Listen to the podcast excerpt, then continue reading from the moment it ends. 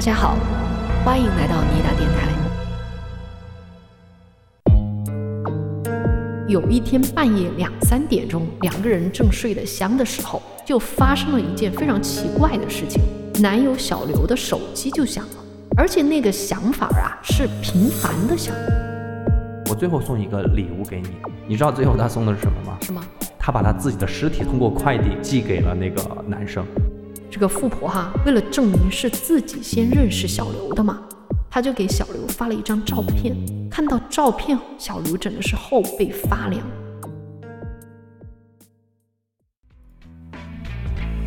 每当星期四的早上起床，我期待节目。在尼达不更新的那天，我会进入坟墓。打开小宇宙的那一刻，我开始拥有觉悟。在等两个熟悉的声音宣判这场游戏结。犯罪太过于熟练，从来不需要别人协助。收起那些雕虫小技，别在这里班门弄斧，别忘底线。如果你不想和魔鬼独处，共舞狡兔三窟，而狡猾的凶手三天就像孟母。大家好，欢迎收听尼达电台。大家好，我是在霓虹中抵达的往哪跑。我也是在霓虹中抵达的留下来。我们今天呢回归悬疑案件。嗯，对。不过我们这期悬疑案件啊非常特别，因为它是来自我们群里一位听众的投稿。嗯，对。我们其实经常在群里和小伙伴们开玩笑，就说不希望大家成为尼达电台悬疑案件的主角。确实。不过今天这事儿还真成真了。哎，让我想到一件事情，就咱俩开始聊国内案件，第一次是今日说法两岸联播嘛。对。当时我们的那个头像哦，不是头像，就是那个案件的封面是咱俩 在那个小撒的节目里边。然后当时群里的小伙伴就说，王刘两人今天终于被送进去了，希望这事儿永远别成啊。嗯，对对对。啊，我们话说回今天这个案子，其实我们两个看了这个投稿之后，当即就决定专门拿一期来讲这个事儿。是的。因为说实话哈，咱们讲国外的案件，或者说国内八九十年代的案件，很多听友都会觉得说离自己很遥远嘛，没有什么代入感。而且你们可能也不相信，如今哈法治社会朗朗乾坤，还能发生什么奇葩事儿呢？其实啊，大千世界无奇不有。咱今天就来听听发生在咱们听友身上的真事儿。嗯，我觉得听完之后，你们可能会觉得。细思极恐，对我觉得我看了这个投稿之后，立马就和你商量嘛，说这一期来讲，因为我觉得这一期案件，实话实说，咱们也可以讲，就是没有出现人命，也没有出现财产的损失，但是它真真切切的可能就会发生在你和我身边，它是有可能会出现人命的，应该这么来说，对吧？对。而且我觉得，就是我们这个听友啊，就是我们这个案件的他一个主要涉及到的人，他们。的一个处理的方法，我觉得挺好的，有借鉴的意义。哎，对，其实这就是我想说的第二点，就是他们俩处理的方式还真的很不错。所以呢，我们就废话不多说，开始听一听，呃，发生在他们身上什么事儿。那么这个地点啊，是发生在北京，嗯啊，时间呢是二零一九年到二零二一年，所以距离我们是非常近了啊。嗯，然后呢，我人物。就是我们的小鱼，小鱼是谁呢？就是给我们投稿的这位听友啊，她是位女孩，她的男朋友叫小刘。哦，小刘，咱们这几期怎么频繁的出现小刘啊？对，很多姓刘的出现在了咱们这几期的悬疑案件里边。是，那小鱼和小刘呢，是二零二零年年初由朋友介绍认识的，然后就成为了男女朋友嘛。嗯，相处了一年之后，两个人就决定说搬到一起住。于是呢，二零二一年初，两个人就通过自如 APP 找到了一间比较合适的房子，接着就同居了。哦，哎，我讲的这个自如 APP 是不是大家就觉得这个代入感很强了，对吧？对对对。嗯，那么同居没多久呢，就发生了一件非常奇怪的事情。哦，怎么回事呢？有一天半夜两三点钟，两个人正睡得香的时候，男友小刘的手机就响了。而且那个想法啊是频繁的想，也就是说有人给他频繁的打电话。有谁会在半夜打电话是吧？嗯，那小刘也觉得说可能是有急事儿，就赶紧把手机拿起来一看，结果发现对方是一个未知号码。哦，骚扰电话吧？那让两人没有想到的是哈，在接下来的一段时间，这个未知来电呢，真就找上他们了。也就是说，每到半夜，小刘的手机都会响起来。而且这个事态的发展变得越来越恐怖。一开始啊，刚一接起来，对方就会挂断。但是过了那么两天之后，哎，对方也不挂断了，但是也不出声儿。就无论小刘在这边怎么询问，对方也不说话，就那么默默的听着。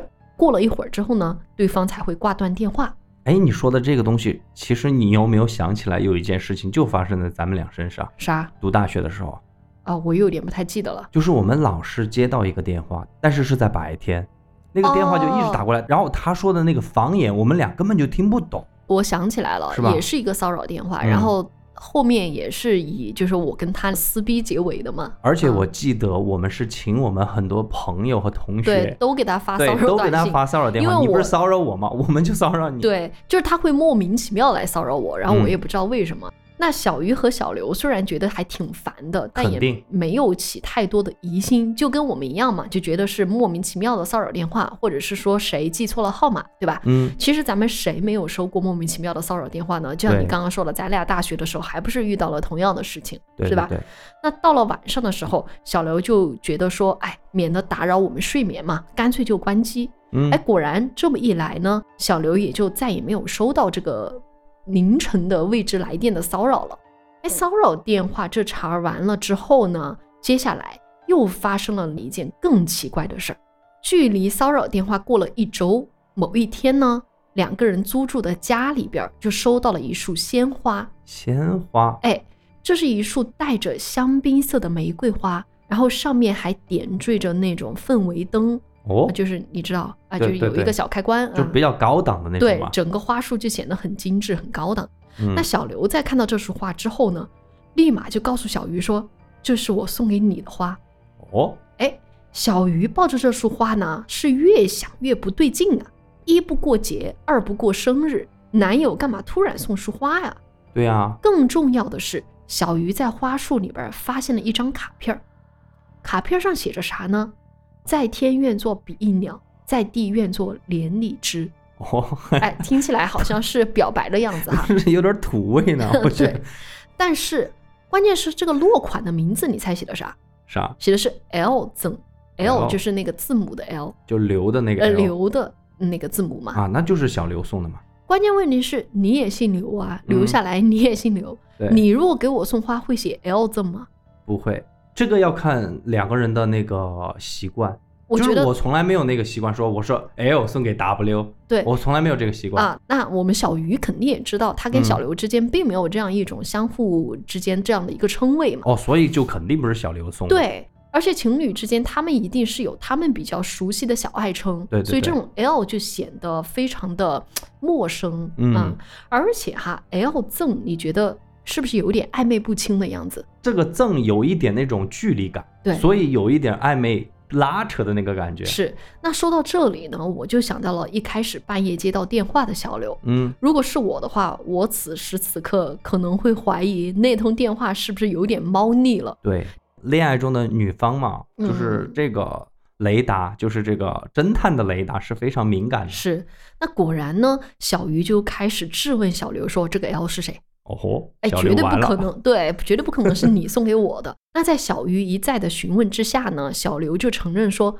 这个 L 的确另有其人。哦，所以说小刘是顺打口说是呃我送给你的，但其实嗯，我觉得，我觉得这是让我觉得有点迷惑的地方，就是哦他为什么会第一反应是撒谎，然后想把这个东西给瞒下来，这一点我也百思不得其解了。嗯，但是我们接下来听怎么一回事儿呢？哦我觉得故事的真相可能并不是咱们听友想象的，就是有第三者这样的一个事情啊。嗯嗯，嗯而让整个事件更加迷惑的是，连小刘自己似乎都说不清这个神秘的 L 究竟是谁。我这这这么神秘啊？是，就据小刘说，这一年多以来，确实有一个叫 L 的女人一直在联系自己，而且似乎在暗中跟踪自己。啊？哎，这是怎么一回事呢？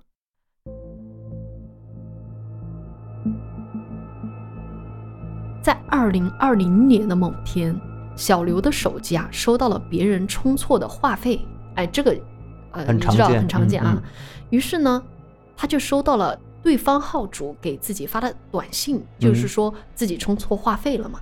而这个也很容易理解了，因为他们两个人的手机号，一个尾号是三二，一个尾号是二三，而其他的数字都是一样的。哦，既然自己的手机被别人多充了话费，那么小刘呢，也就给该号主把原金额充了回去。嗯，应该嘛，应该。嗯，可是没想到过了一小会儿，小刘的微信就收到了该号主的好友申请。哦，对方是一个女孩，而好友申请写了这么一句话，大概意思就是说，感觉小刘是个好人，然后两个人手机号又那么的相似，很有缘分，希望能够认识一下。那小刘也没有多想，就加上了好友。通过浏览对方的朋友圈，小刘就惊奇地发现两个人的相似之处非常多。第一是嗯两个人的所属地都是北京通州，而与此同时呢，两个人的所住地址看起来也比较接近。哦，更巧的是，他们的工作地点甚至都在同一个街区，因为呢，他们每天会坐往返通州和城区内的同一班次的轻轨上下班。哦，就是很多生活的轨迹是相似的，是和重合的。对，虽然两个人这样看起来是非常有缘，对吧？但是毕竟是素未相识嘛，所以也没有过多的交流。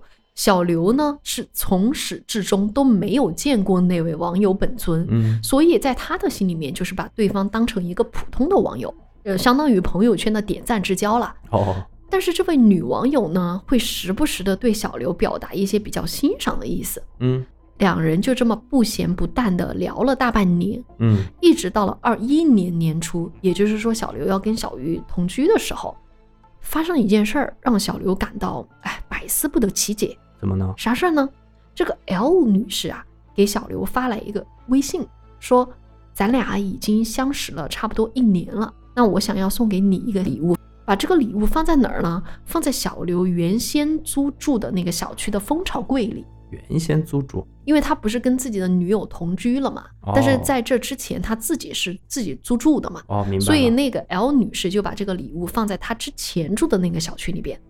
咱们这个正常人啊，谁会收来自陌生人的礼物呢？你说对吧？对，那小刘自然也是一口拒绝，但是这个 L 女士就只是淡淡的说：“如果不要，你就扔了吧。”哎，小刘就想着说，啊那可能也不算太贵重吧，啊，嗯就是别人一个心意嘛，于是就去取，打开快递盒，整个人就愣住了，怎么呢？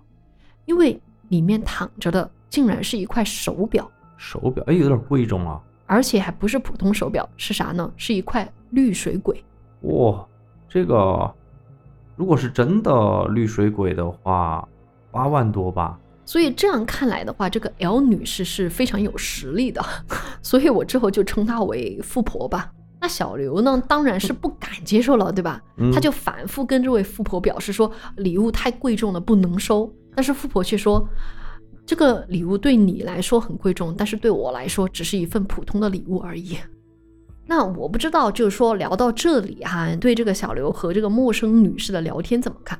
当我看到这个地方的时候，嗯我就会觉得没有哪位女士会，就是说跟你走到这一步。如果你们两个没有聊到一定的地步的话，你明白我的意思吗？我知道你意思。啊，我觉得就是说，第一，他怎么知道你的住所，对吧？嗯，包括你后面已经跟你的女友同居了，这个住址 L 女士都知道，这个富婆都知道。我觉得就可能说你亲自告诉了他你的家庭地址，所以你现在是这个感觉，对不对？对，所以我就觉得可能小刘跟那位陌生女士的聊天中会不会有一些不太恰当的内容？我知道啊、就这是我一开始的，对我一开始会有这样的假设啊。我在这个阶段，我的感觉是说，应该是骗子，哦，你懂我意思吗？我们有一个共同的朋友，嗯，他也是这样子，遇到了一个所谓的富婆，在网上跟他聊天，要给他买这样买那样，其实是个骗子，是个男的。啊，其实钓鱼的，对，我觉得，这个可能，我觉啊得应该是个骗子，而且我觉得这个表应该是假的。啊，有这个可能。那我们嗯接着来听一听哈。嗯其实事情都不是我俩想的这样的，大家听我慢慢说啊。在收到绿水鬼的之后几天呢，这个富婆就开始陆陆续续的给小刘发微信，就提出说以后还想要和小刘一起乘坐轻轨上下班。嗯，哎，这还不算完，他还提出想要请小刘和小鱼两个人吃饭。他等于说还知道别人小刘是有女朋友的。哎呀，因为他们俩有朋友圈嘛，我哦觉得小刘应该在朋友圈中就是没有隐瞒自己有恋爱这样的一件事情。那看到富婆的这些消息，小刘就觉得情况好像有点不受自己的控制了，好像是要现充了，能懂吗？就是要从网络上走到现实的世界了。于是呢，他就觉得说，我有女朋友，你也知道我有女朋友，对啊，你还要跟我每天一起乘坐轻轨上下班，这是怎么回事儿了？这算对吧？对对对，于是呢，这个小刘就表示说，以后我不会再乘坐同一班次的轻轨上下班了，嗯，因为我马上就要搬家，马上就要和女朋友住在一起了。当时已经是二零二一年了嘛，对吧？，哦对对对，就是等于他是从自己租住的那个房房间搬到跟这个女朋友一起住，住所以根本就不可能坐那个轻轨了嘛。是。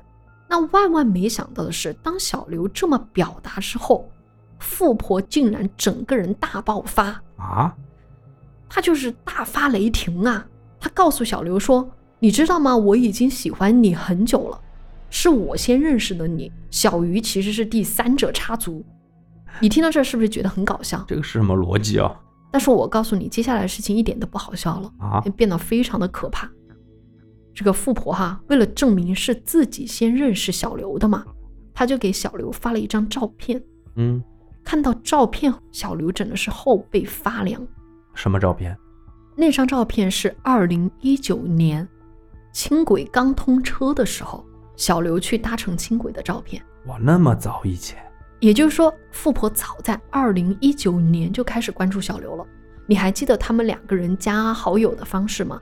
是二零二零年对，充错了话费吗？对，所以我就在想说，这个二零二零年这个偶然的事件，原来是一个自导自演的一场戏，有可能。嗯，他到底是怎么样拿到这个跟小刘的手机号就只差那么最后两位数？然后更让小刘没想到的是哈，富婆手里的照片还远不止这一张，啊，他后面还发了几张照片给小刘。那个照片是什么呢？是小刘和小鱼约会的照片，还有小刘在自己家阳台外边兜猫的照片。哎呦，我觉得这个有点儿超过我的底线了。是就是你在公共场合照我，我就算了，对就我就当一个粉丝吧。我在家里面的照片，他都能够照到。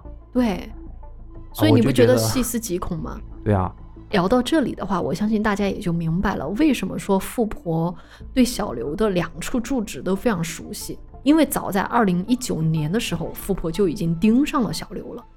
我的妈呀，我有点起鸡皮疙瘩了。那小刘在看到富婆发的这些照片和言论的时候，他当时没有做任何的回复。我觉得正常人都会觉得是无稽之谈，虽然你心里面很害怕哈，你肯定觉得对方是个疯子，你懒得跟一个疯子计较。那小刘也没有多去搭理。嗯，那过了不久之后呢，也就在同一年嘛，他就搬去和小鱼同住了。而富婆也因此发了个朋友圈，配图是啥呢？配图是小刘原先住址的那个窗户，哎呦，然后配文是什么呢？是那个每天护送我上下班的男孩走了，我不顾工作，驱车五十公里来找他，却错过了。以后我们还能相见吗？哎呦，我觉得，首先我觉得你如果是二零一九年先于小鱼遇到的小刘，你为什么不勇敢去爱呢？这是我的第一点。这就是个变态啊！第二点就是这很明显就是一种妄想症了吧？我觉得、嗯就是，首先说小刘没有见过富婆本人，对，从实际情况上来看，从你所说的这些什么图文上来看哈，嗯这个富婆已经采取了好多手段和行为了，嗯，去监视跟踪小鱼和小刘，对，还去打听别人的住址，是，哎，我觉得真的有点吓人了。对，有了这大半年的经历啊，这就是为什么小刘在看到花束的第一瞬间就知道是富婆在搞鬼。嗯，当然哈，我也不知道为什么他的第一反应是瞒下来，就是把富婆的存在瞒下来。在我看来，其实整件事情当中，小刘没有做错什么，但是背后还有没有发生什么事情，咱们在这里也没有办法去深究哈。只能说，当小刘把这一切给这个小鱼和盘托出之后，小鱼也就被迫的被卷进了一场无妄之灾当中。嗯，你这样说无妄之灾，难道嗯后面还有更恐怖的事情？应该这么说哈，就是这个富婆呀，也就正式搅进了她和小刘的正常的恋爱关系之中。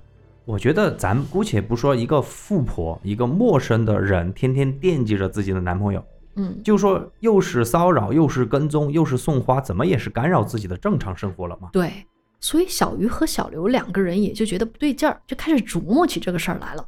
其实说到跟踪这个事儿哈，你看我刚刚说了，就是他知道他们的住址，嗯，然后拍了他们在家的照片，拍了约会的照片。我觉得主要是拍了在家的照片。，对大家会不会觉得这个桥段好像是电影才有的桥段？嗯，大家不好奇富婆是怎么跟踪到小刘的吗？她是怎么获取到这些信息的呢？真的是像电影中一样聘请了私家侦探，然后去找小刘的住址，然后去拍摄小刘的照片吗？嗯那我们接下来就真的来掰扯掰扯，大家就会真正的感受到，在这个信息透明化的世界，你要真的去追踪一个人，真的太容易了。对，我觉得我们的信息其实是透明的，完全公开在了这个网络上。是，那第一个问题就是富婆为什么知道他们的租住地址？可能大家会觉得说，会不会是富婆天天蹲点儿啊，蹲到小刘对吧？跟踪他到这个小区？其实我觉得比这个还恐怖一点。就首先哈，小鱼说他自己没有告诉任何人他和小刘合租房的地址，嗯而小刘也只是告诉了自己的父母。于是呢，唯一知道他们这个合租房地址的人，就是具体在某一个单元的哪一层楼哈，哪个房号啊？对，除了他们自己，就只有一个人知道，谁呢？自如的中介。哦，对对对，他们就这么赶紧去问自如的中介有没有说最近有没有什么可疑的人来探听他们的。事哎情，，嗯，这么一问，还真问出了一些线索。哦，怎么回事呢？中介就说啊，在他们俩租房后的两天，有一个女的通过这个名片推送加了这个中介的微信，嗯，然后这个女的自称说她是小刘的同事，然后说觉得小刘租的房子特好，就希望在小刘租住的这个附近也租一套房。哦，中介说他之所以完全没有起疑，就是因为富婆当时说的是小刘的真名。中介觉得我也没有主动去透露过这个小刘的真名，对吧？那既然这个人能够一口叫出来的话，那有可能他还真是小刘的同事。不过我跟你讲，现在的微信都是实名制，我们都知道，对，你真的是很容易找到别人的真实姓名。我跟你说，我已经发现了一个方法，嗯，我知道，就之？前们有一我跟你讲过的，对，之前我们有个听友一上来就叫了我和留下来的真名，对，但结果把我吓惨了。我说谁呀、他不是现实中认识我们的人，对他就跟我可以通过嗯那种方法，然后知道我们的名字。对，而且我觉得从这个角度上来说，能够知道你的真名，还有一个方法，就嗯是电信或者移动公司，他不是啊知道有那个电话号码吗？是也有他可可能这样子查就查得到。嗯，那中介就是说，接着他就带着那个人到了小刘和小鱼目前所租住的那个小区，嗯然后就介绍了这个小区的各个楼是什么样的一个情况。嗯然后这个人呢就问中介，就是说，哎，小刘租的是这栋楼吗？那中介就说，哎，小刘住在某某号楼，嗯啊，那这两栋楼的户型其实是一样的。又问说，他们住在低层还是高层？中介就直接说他们住在第十四层。哎，完全被套出来了。啊，就被套出来了。所以说，小刘和小鱼所居住的单元和楼层，其实是从中介的嘴里套出来的。但是哪间房间呢？他怎么知道呢？至于具体是十四层的哪间房啊，小鱼就分析说，觉得富婆应该是到过自己所住的那个楼层，嗯，因为自如有一个很特别的电子锁嘛。哦哦哦，啊，然后小鱼和小刘所住的楼层啊，只有他们一户有自如的那种电子锁，你能懂吗？就是自如它的那个装修什么的东西都是统一的。对对对对。所以富婆就锁定了门号，知道了他们确切的地址。所以我就觉得大概是就是这个富婆嘛，嗯跟踪小刘到了他新住的地方，然后搞不清楚他们具体的房号，但是通过在中介的口中去套，然后套出来的确切的信息。那小刘和小鱼呢，此时是越想越怕，毕竟他们具体的居住的这个地方都已经被别人知道了。嗯于是他们干脆就选择了报警。警察来了以后呢，当然就录笔录了，然后尝试给这个富婆打电话，但是对面不接。你想一想，警方在没有实质的任何行为的情况下会怎么办呢？当然不会去处理，对，就是只是和稀泥而已嘛，对吧？警察就觉得说，嗯，这个富婆没有做出任何有伤害性的行为，那我们也不能做什么实质性的一个处理。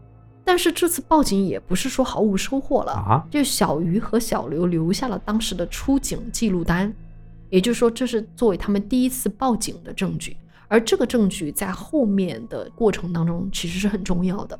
呃那哦我后面会给大家说到哈。好，那接着小刘和小鱼又通过自如的客服投诉的那个中介，好倒霉。哎、就是因为泄露隐私嘛。嗯，然后第二天他俩其实换了一个附近的房子，并且一再跟自如强调说，我的住址必须要保密，否则的话我会追究你的责任。第三呢，小刘就拉黑了富婆的电话，然后重新办了一张电话卡，这样子的话就再也不会收到骚扰电话了嘛。对，但是呢，他并没有删除富婆的微信好友，为什么呢？因为他就觉得说，如果真的富婆继续到他们家里来骚扰的话，富婆的朋友圈里面发了很多消息跟小刘是相关的，哦，他就觉得这个东西是可以留作证据的。如果有一天必须要走法律的途径的话，所有的朋友圈的这个记录其实是一个被骚扰的一个证据。这个小刘和小鱼真的这方面做的真挺好的。，对对，我也想说的是，幸好他们没有拉黑富婆，要不然后面的这个故事就少了很多精彩之处了。哦，因为小刘他们换了新住址和新号码嘛，那么富婆就暂时没有办法来骚扰他们，也没有办法跟踪他们。本以为这个事情渐渐的就会这么过去了，但是突然有一天哈，小鱼和小刘发现富婆开始在朋友圈闹事儿了，她开始在朋友圈一哭二闹三上吊，怎么呢？就是富婆开始不停的发照片闹自杀，啊，甚至有一次，他还发了一个类似于告别所有人的朋友圈，而且还配了一个割腕的图片，就不是他的腕，只是配了一个那个图片而已。是不是他的不知道。哎，我跟你说，你讲到这儿，我真想起一件事情哈，不知道这是真事儿还是传说，反正嗯。我是在网上看到的，就是说也是类似的这种情况，就是一个女的非常喜欢一个男生，但是他们俩从来没有见过面，嗯男的在明，女的在暗，女生一直是在跟踪监视这个男生。嗯然后呢，这个女生就开始给这个男生送礼物，嗯也是先是送花或者送书，然后接下来就是送什么吃的、特产什么的，然后最后还送什么，你知不知道？是吗还？送什么床单、枕头，哦，最后送手机。那个女的意思就是说，希望这个男的睡的这个床单是我送的，用的哦手机和我联系的是我送给你的，反正有点扭曲到这种感觉了哈。然后那个男生就很烦他嘛，那个男的说：“你别再送我东西了，如果你再送我东西，我就送给别人，我不要，反正我不用你的东西。”嗯然后那个女的就很伤心，她就跟他说：“我最后送一个礼物给你，嗯我就不再送了。”你知道最后他送的是什么吗？是吗？他把他自己的尸体通过快递寄给了那个男生。我靠，遇到这种事情也真是倒霉了。但是我觉得这是故事，怎么可能送那个快递寄送尸体嘛？反正就是类似的这个故事让我想起来了。啊那话说回来哈，嗯小鱼和小刘真的人也挺善良的，他们就真的担心说富婆会闹自杀，就因为他俩而自杀，嗯所以他们就选择了第二次报警。第二次报警就是想让警察来干预，就是说，反正我告诉你了，这个女人有可能有自杀，哦你们应该去干预。对然后也给警察看了，就是富婆发的自杀的朋友圈的记录和照片。然后这一次，当然警方也没有办法联系到富婆，但是呢，还是留下了报警的记录。然后富婆闹自杀的第三天呢，她的朋友圈又更新了，就是一张她在医院输液的图，然后配了一句话，就说：“经过这次事情，我算是重生了吧，就让我忘了他。”然后朋友圈她的定位就是在北京一所医院。嗯，然后当时小鱼就觉得说，看到富婆朋友圈啊，他觉得送到医院才三天，你在输液，你又可以拍拍照片，然后那个呃发朋友圈，觉得有点假，是吧？对，，就觉得很假。但是呢，他还是觉得就是说，哎，毕竟这是生命嘛，就嗯不想开这种玩笑，还就还是觉得对。嗯当时北京疫情特别厉害，他俩就打算说，如果他真的是闹自杀住院了的话，解封之后他们也愿意去到那家医院，因为那家医院有定位嘛，嗯可以找到，就说还是去看看他，然后顺便也给这个事情最终做个了结。也是把这个事情给了结了，对免得这些烂桃花、乱七八糟的东西。那没想到呢，小刘和小鱼再一次把这个事儿想得简单了。哦，还简单啊？，是，就在这个富婆闹自杀住院之后的有一天，有一个人加了小刘的微信。这个人是谁呢？这个人叫李晴。李晴说她是富婆的青梅竹马，得知她自杀呀，连夜从美国赶回来的啊，已经到了医院，然后说发现富婆现在人正在昏迷，如果富婆有事儿，绝对不会放过他们。所以这就是我觉得为什么真的很精彩的一点，就是从这儿开始，我觉得已经开始有点迷幻了，你能懂吗？就是首先这个李晴是吧？嗯，回国是不隔离吗？对啊不隔离个半个月吗？是啊，就已经出现在医院了。可能势力很大吧？你听听这个李晴是何许人也？那小鱼就尝试拨打微信电话联系这个自称李晴的人，嗯但是这个人就一直拒接，嗯，然后拨打视频也拒接。那肯定不过这个李晴呢，又一直用文字跟他们沟通。这假的嘛，很明显假打嘛，这个对但这个李晴就告诉小刘和小鱼说：“我和富婆两个人哈，我们都是军界大佬的后人，然后家里从商，富可敌国。然后我们跟你们根本不是一个阶级的人，意思就是说，如果我想搞你们的话，你们毫无还手之力，知道吗？这里可以配上张翰的表情包啊。那惹了我们的话，后果你想象不到，反正就是收到了这一类的威胁。军界大佬，对家里从商。对我，跟你说说一个应景的话，嗯我们江泽民同志刚刚逝世的江泽民同志，啊别人自己说自己干了一件事情，嗯，就是不能让军队从商。你这个东西，老人家刚刚走，你就冒出来一个这个人啊？那小刘看到说，哎，这个李晴又是何许人也呢？就想要在富婆的朋友圈去找一点线索，嗯，结果发现李晴确实开始在富婆的朋友圈频繁出现了，而且往前翻，一直翻到一三年。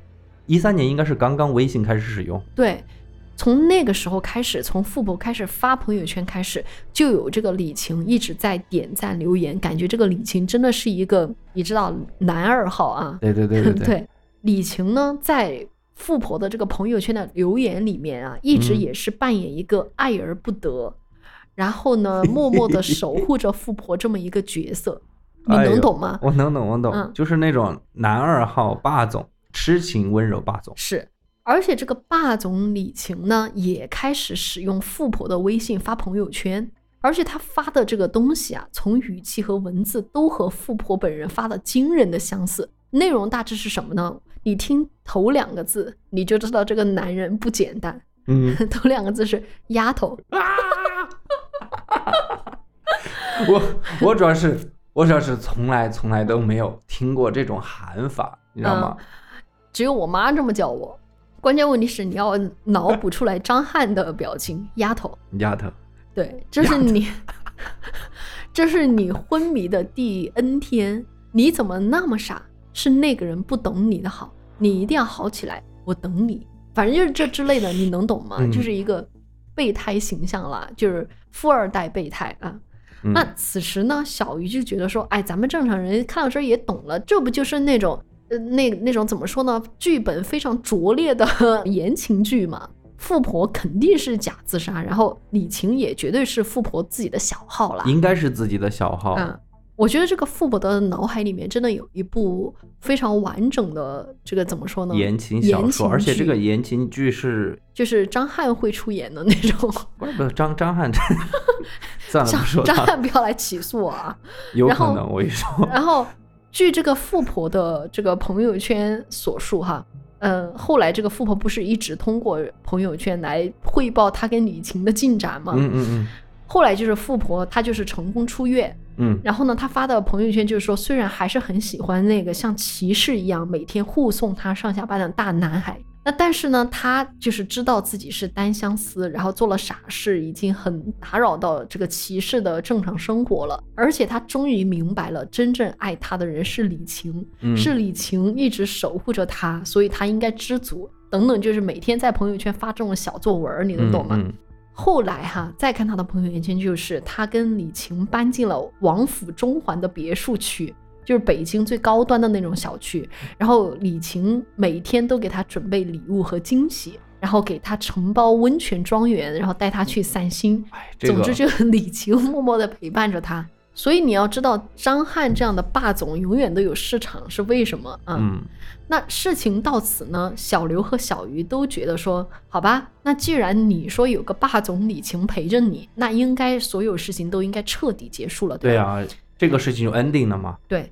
那直到二零二一年年中有一个周五，小鱼在自己的手机上收到了一条辱骂他的短信，大致的内容就是攻击小鱼的长相，说小鱼配不上小刘。而且小鱼是第三者插足，打扰了别人的感情。其实这条短信一看就知道是富婆发的啊，而这条短信的可怕之处就在于，里面这个富婆对小鱼的称呼是她的真名，他不是知道小刘她的不知道真名吗，她知道小刘的真名，但是不知道小鱼的真名。哦，对啊，嗯，小鱼就觉得说很离谱，就觉得有一种恐惧之感慢慢袭来。对啊，因为之前那个富婆的那个进攻方向主要是小刘，对就其实就喜欢小刘，对，就是为了挖墙脚。然后现在是转移到小鱼，是，认为小鱼是情敌，等于说是，对，对所以我觉得这个时候可能有点危险了。而且我跟你说，他对这个小鱼的骚扰啊，后来已经到了我觉得真的为什么让我会觉得有点恐怖的地步了。肯定，要不然咱们今天悬疑案件不会聊这个东西。是，而让小鱼感到恐惧的就是说，无论是报警，或者是和李晴沟通，或者是和这个富婆本人沟通的时候，他们用的电话都是小刘的，就是她男友的。嗯，而且自打她和男友开始租房之后，所有的外卖、网购等等信息留的全是小刘的，就根本没有任何的途径让富婆知道她的姓名和手机号，就不知道这个富婆怎么会打听到她的姓名和手机号的。正因为这个原因，小鱼和小刘第三次选择了报警。那警方还是以没有发生任何伤害为由，表示他们什么都做不了。个人信息泄露的原因也有很多，他们根本查不到。所以这也就是我想说的一点：你觉得你的信息泄露给了危险的人，然后你报警，但是其实警方其实并不能做任何事情。他不是不能做，他做这个事情是有成本的。是为你这个小案子，他肯定是不愿意做的。对我们讲那么多案件，也知道小的东西往往最后就会，对吧？升级成为大的东西嘛。唯一能做的呢，他们又是再一次、第三次留下了报警记录。那这件事情发生之后呢，小鱼就开始咨询起了律师。其实我就是觉得应该找律师了。所以这也就是给大家的一个建议，就是如果你在生活中真的遇到这件事情，你还是最好的方式还是找律师。对，如果那个警察很明显他是各种各样的原因嘛，主观、嗯客观的原因，咱们也不说只有那个什么主观原因，也有客观原因，嗯，没有办法帮到你的时候，其实是可以去咨询一下律师了。法律的，嗯对吧？律师的建议就是保留所有骚扰的证据，保留报警的记录。报警记录非常重要。就虽然警察没有做什么，但是你有报警记录，这还是构成你曾经被骚扰的一个证据嘛。就如果有必要的话，给他们建议是可以提起民事诉讼。接下来呢，小刘的新手机号和小鱼的手机号一开始都没有透露给富婆的嘛对啊，，因为是新手机号对呀。但是他们两个手机号都会不定时的接到不同的手机号发来的骚扰短信，而且内容都差不多，主要就是对小鱼进行人身攻击，还有就是表达就是说富婆，呃和他们根本不是一个阶级的人，哎，这样的骚扰就持续了一个月左右，就到了我觉得特别恐怖的一件事情了，怎么了？就到了小刘的生日当天。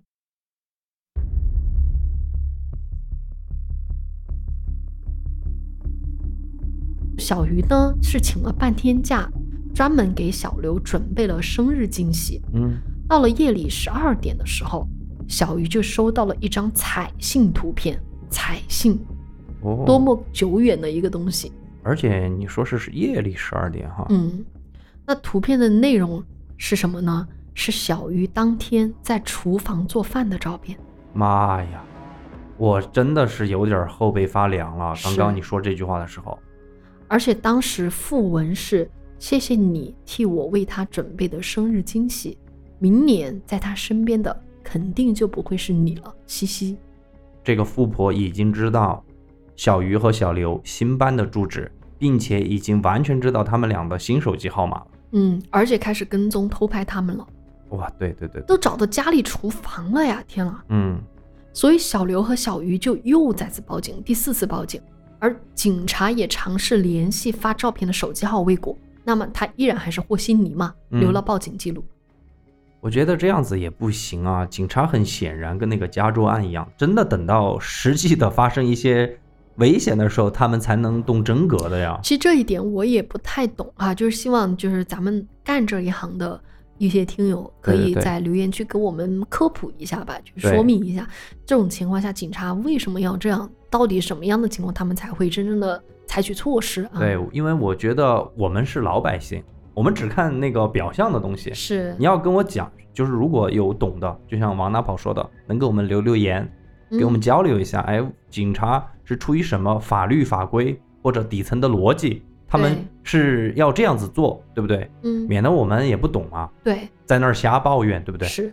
那小鱼和小刘接下来也要开始，就是针对这个事情，他们必须得做出一些采取一些措施，对吧？对，但是他们觉得说搬家也没有意义，两个人都已经搬过一次，悄悄的，嗯，但是还是被找到了，对，手机也换了，你还对是得，还是没办法。所以两个人就开始像侦探那样，就把小鱼手机里的那个照片拿出来，仔细的分析，说拍摄的方向大概会是在哪儿，然后试图寻找偷拍者到底是从哪个角度拍摄的。哦然后他们就发现哈，可能对面的某个单元楼，然后他们就去找了他们觉得可疑的那栋单元楼，去问了里面的一些邻居，然后就发现，确实有一个非常可疑的女人租住了他们对面楼的一个房子。所以我觉得第一次，我估计那个女的有可能不是住在那个小刘的那个附近，嗯，她是在一九年发现小刘之后，对才去租房租住了小刘嗯附近，所以也是在小刘对门儿可以嗯拍到他在阳台上的照片。我估计也是这样。对，当时的小刘和小鱼就是又愤怒又紧张，他们觉得富婆简直就是一个精神病，然后他们也怕真的跟他当面对质会有一些过激行为嘛，于是他们就决定不报警，回归正常的生活，但是呢要加强自我保护，所以他们就购买了一些电子门铃啊、挡门器啊，还买了一些园艺电锯，电锯。哎，就想最后防身嘛。然后呢，每天两个人都是同时上下班，就绝对不会留小鱼一个人单独出门或者单独在家。我觉得这一点也是挺好。富婆啊，还是每周换手机号给他们两个人发偷拍他们的照片，他们买菜的、逛街的、上下班的这之类的照片，以及对小鱼的这种疯狂辱骂哎呦天哪！啊、那小鱼他们都没有回复，反正就是留证据嘛。富婆可能也就是觉得说小鱼和小刘太过于冷静了，他们既没有分手，好像也没有找他对峙什么的，嗯，于是又发了一个重磅炸弹，哦，是什么呢？小鱼在单位工作的照片。我的妈呀！这个照片真的让小鱼感到非常愤怒，而且害怕，因为小鱼工作单位是一个小学，照片里面是小鱼在学校门口送学生出门的照片。你富婆不仅知道了他的姓名、电话，而且还知道他的工作单位。如果他真的是精神病，跑到单位来报复他，做出一些伤害学生的事情，小鱼怎么负得了这个责任呢？对呀，恰巧那段时间确实有个新闻嘛，就是小学出现了拿锤子砸学生的刑事案件。嗯，所以小鱼那段时间也是特别的害怕，所以他们也第四次报警，当然还是没有任何结果，只是嗯留了第四次报警记录。那在接下来每一天，小鱼就能够收到富婆给他发的自己在校门口送学生的照片，然后直到有一天，小鱼的微信有了一个新朋友，就新添加朋友的提醒，好友申请写的是什么呢？写的是某某某的奶奶。这个啊某某某是谁呢？是小鱼的学生，哦，嗯，所以他就觉得是家长嘛，就加了。加了之后呢，这个奶奶哈就开始跟小鱼拉家常，就问他有没有男友啊，打算啥时候结婚呐、等等等等。那小鱼就觉得可能是老人家拉煤嘛，你知道，嗯，就正常的。然后他就都回答了。那后来奶奶又开始问他一些个人信息，比如说家住哪儿啊，你是哪个学校毕业的呀，等等等等。那小鱼就觉得有点不适，就有点过了。对，就是不至于一个家长来问我这些啊。对，那他就推脱工作嘛，没有回复。但是这个奶奶就还是锲而不舍，给他发好多信息，小鱼都没回。第二天就跟学生的妈妈打个电话，就是说比较委婉的说了，嗯奶奶加了我微信的这个事情，怎么奶奶是不是无聊还是怎么的，跟我发那么多消息？结果学生妈妈说，孩子奶奶一直在老家，都从来没来过北京，不可能加你微信。哎呦，第二次这个鸡皮疙瘩起了一下。是啊，我听这个故事，就是这个还比灵异故事更猛烈一点点。嗯，我我是觉得这个这个学生的名字他怎么知道呢？对啊，我觉得这个女的真的是无所不用其极。我猜测哈，嗯看到小鱼送那个学生，就跑去跟那个小朋友说，对那不是很危险吗？真的很危险啊！在此之后，富婆对小鱼的骚扰短信就更加升级了，有些时候给他发一些黄色信息，男人、女人的生殖器啊，而且到最后甚至问他说：“你有没有尝试和女人在一起过？”他说他想和小鱼一起试试。妈，这个是完全是想打乱别人的节奏啊！我觉得有病了，已经是说实话，我觉得你讲到这儿，小鱼真的很坚强。是而且我不知道哈，我只能说猜测。我觉得小鱼和小刘的感情也应该很好，对，要不然就两个人还是一致对外。对，要不然早就搞崩溃了。对警察又不管，是吧？你说警察又说什么没有发生实质的东西，是他又天天在骚扰，你这怎么弄嘛？最后一个部分就给大家讲一讲小鱼的反击。嗯，这种状态持续了半年左右，其实小鱼每天担惊受怕、失眠脱发。小鱼决定不能再忍耐下去了，就觉得说我必须要开始正式起诉富婆。嗯，太好了。在咨询完了律师之后呢，两个人就开始整理从一开始到至今的四次报警记录，富婆的所有朋友圈聊天记录，所有的短信记录、彩信记录、偷拍的嗯照片、拍等等等等。然后还委托律师，就是以侵犯个人隐私、威胁人身安全写了起诉书。嗯但是问题出现的就是说，小鱼不知道富婆的个人信息，啊，对哈、他他不知道不知道？他，嗯他们在明，富婆在暗，对啊，所以你你这个起诉书给谁呢？而且富婆的手机号总是换嘛，不断有新的号码来骚扰他们。他们对富婆住在哪儿、身份，然后住址，什么信息都不知道，这怎么起诉呢？对，他们唯一知道的一点就是富婆曾经和小刘说过是某国企的 HR，但是这个消息也不知道是真是假。嗯，所以呢，小鱼就开始做了一个抽丝剥茧的一个事情，就是在富婆的朋友圈里面去筛查富婆的个人信息。我就一个一个的看。功夫不负有心人，小鱼还真找到了一条线索啥，就是富婆的一个公司的年会的照片又有一次发了。哦，这个年会呢，上面有国企的名字嘛，还真嗯是一个国企。那么富婆可能没有说谎，她也许真的是在这个国企上班，对吧？嗯，接着，小鱼就让他一个朋友下载了一一个 Boss 直聘啊，这个时候你已经有沈我我我的沈腾的照片出现期了。免费打了好多广告。对，他就通过 Boss 招聘啊，就找到了那个国企。哎，你不知道，还真以为是 Boss 的那个植入广告，对 对对。显示说招聘的 HR 是一个姓刘的女人哦，送花的就是 L 嘛。L A，所以呢，朋友就提交了一个假的简历，要求说跟 HR 联系面试。嗯，然后不一会儿，朋友就真的接到了 HR 打来的电话，哦，看到这个电话号码，一切都真相大白了。咋了？因为这个电话号码就是当时李晴的微信手机哈，温柔霸总的，对，温柔霸总的手机号，那就是说明一切了。对，所以就是这个刘姓的女子用了那个她的这个手机，然后嗯绑定了李晴的那个微信，就是就同一个人就是一个人。对嗯，然后他又用同样的这个手机给小鱼的朋友打的电话，让他来面试。然后呢，他们就基本确认，原来这个刘姓的 HR，这个国企的 HR 哈，就是长期骚扰他们的富婆。我觉得小鱼天才，我觉得这个方法真的，这个 boss 直聘这个天才，对，天才般的想法，钓鱼哈。嗯，而且这个朋友也挺够义气的，嗯，就是他请朋友帮人帮到底嘛，假装去面试，真去了富婆的公司，哦，然后确认了富婆的身份，就是她的名字、工作单位、职位、办公室的具体楼层和房间号都确认了。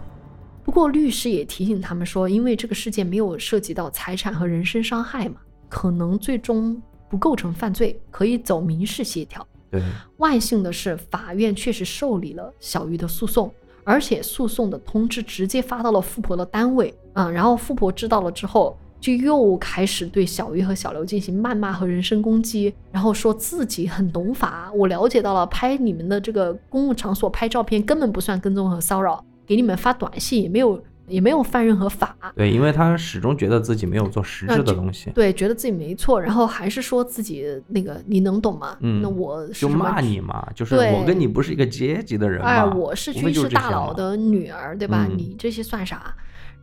后来的一个结果哈，就是富婆申请了民事调解，肯定，哎，然后小鱼和小刘也同意了，但是他们俩其实始终没有去看富婆跟他当面对质，因为就是怕情绪失控嘛。我觉得是怕那个女的那个女的也可能会情绪绪失控，嗯嗯，所以呢，就委托律师去调解的了。然后他的诉求就是停止跟踪，而且不能够再以任何方式联络小鱼和小刘。嗯根据这个律师的反馈哈，嗯在富婆在调解的当日，一开始也说自己是军界后人嘛，嗯就拿关系来压，还倒打一耙，说是小刘骗他的感情，骗了他的钱，然后找他要礼物，他还送了一个八万块钱的手表，嗯，结果律师当场就把这个手表拿出来还给了他。对，这就个没有什么问题的。对，所以嗯幸好就是小刘从来没有拆封过，没有戴过，对对对，而且还甩出了小刘要还给他这个手表他不要的截图。哦就是微信聊天截图，还幸好小刘有这么一段对话。然后呢，富婆后来有抵赖，说那些信息根本不是他发的，然后还说那个照片也不是他发的。结果律师就默默的把小刘过生日那天他发的小鱼做饭的照片递了过去。反正总之就是他抵赖，然后律师拿出相应的证哎据，说他们就是是撒谎的。，对，就有梳理保管好嘛。最后的结果就是富婆承诺不再跟踪他们，嗯然后后来他们还打听到富婆被公司降职了。最后我们来大概来聊一聊这个富婆的真实身份吧。哦，啊，就是说其实她到底是不是富婆，其实小鱼他们也不知道。不过她从事的是一个金融业行业哈，然后做了不大不小一个经理，大概应该还行吧。她的年纪确实是三十五岁上下，哦，嗯，长相就有点像《乡村爱情》里面那个刘英，嗯，你能你能我我懂啊？弄懂了，我那个嗯形象很深刻了。对啊，在听到这件事情之前呢，我以为哈、这种事情只会出现在小说和电视剧里边，然后万万没想到，就是在我们身边，小鱼和小刘两个普通到不能再普通的人，也会经历这种洒狗血的事情。但是不管怎么说哈，就是小鱼这个事情会让我觉得。我们有时候想保护好自己的个人隐私，但是即便你不透露，只要别人有心，都还是有可能知道你的个人信息，对吧？对。那如果大家受到了跟踪或者是骚扰，首先不要删掉被骚扰的任何信息，就比嗯如说像小鱼和小刘他们做的一样，他们起诉的时候哈、当时律师就说，其实截图不算证据，因为很容易作假之类的嗯嘛。对对对，所以你不要删掉，你觉得你截了图之后把这个信息删了，就觉得这个截图也行，你就保持跟他好友那个聊天记录自然的存在在那儿。对，但是法庭是不受理你这样的截图的。哦，明白了。就是你必须要保留原始的证据，嗯，然后你也可以及时的报警。就算警方不能够解决，但是留下了报警记录，在起诉的时候还是非常有效的证据。嗯，这两点挺重要的，对因为我可能会以为截图就 OK。对，独居或者是你有被骚扰的可能的话，那你一定要买电子猫眼和顶门器，嗯，而且尽量不要给骚扰者任何当面的，就是对峙或者嗯回复，避免可能会出现伤害事件。反正这个案件哈，这个也算一个案件了。听到这儿，嗯我觉得真的是小鱼和小刘做的真不错，嗯，真不错。我也觉得。面对这种情况还没有乱啊，虽然有点糟心，但是还没有乱，嗯最后还是得到了一个比较好的妥善处理，挺好的。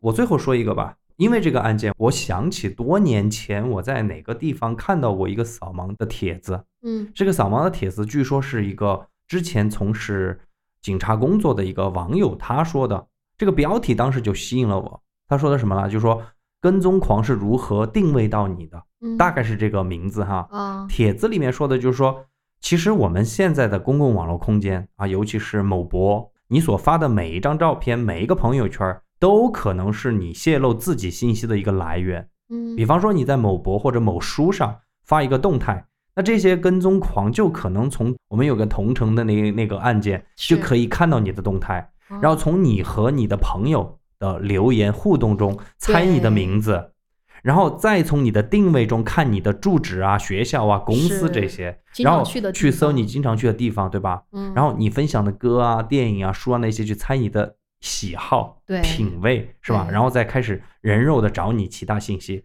接着就是找到你的邮箱、电话，因为我们很多人的那个邮箱喜欢用自己的 QQ 或者自己的电话号码，是，所以我现在都说不要用这些东西。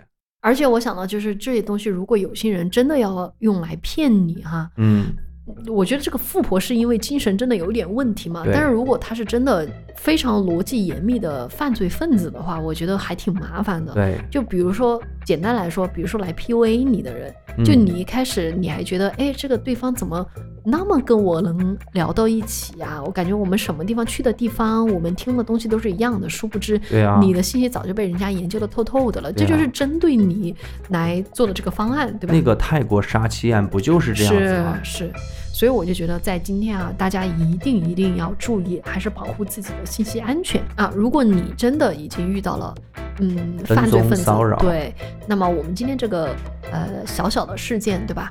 能够给大啊家一些给大家一些启示，或者一些做事情解决这个问题的一种方法和参考。是的，好的，那我们今天这个节目就讲到这里吧，OK，那我们下周见，下周再见，拜拜。拜拜。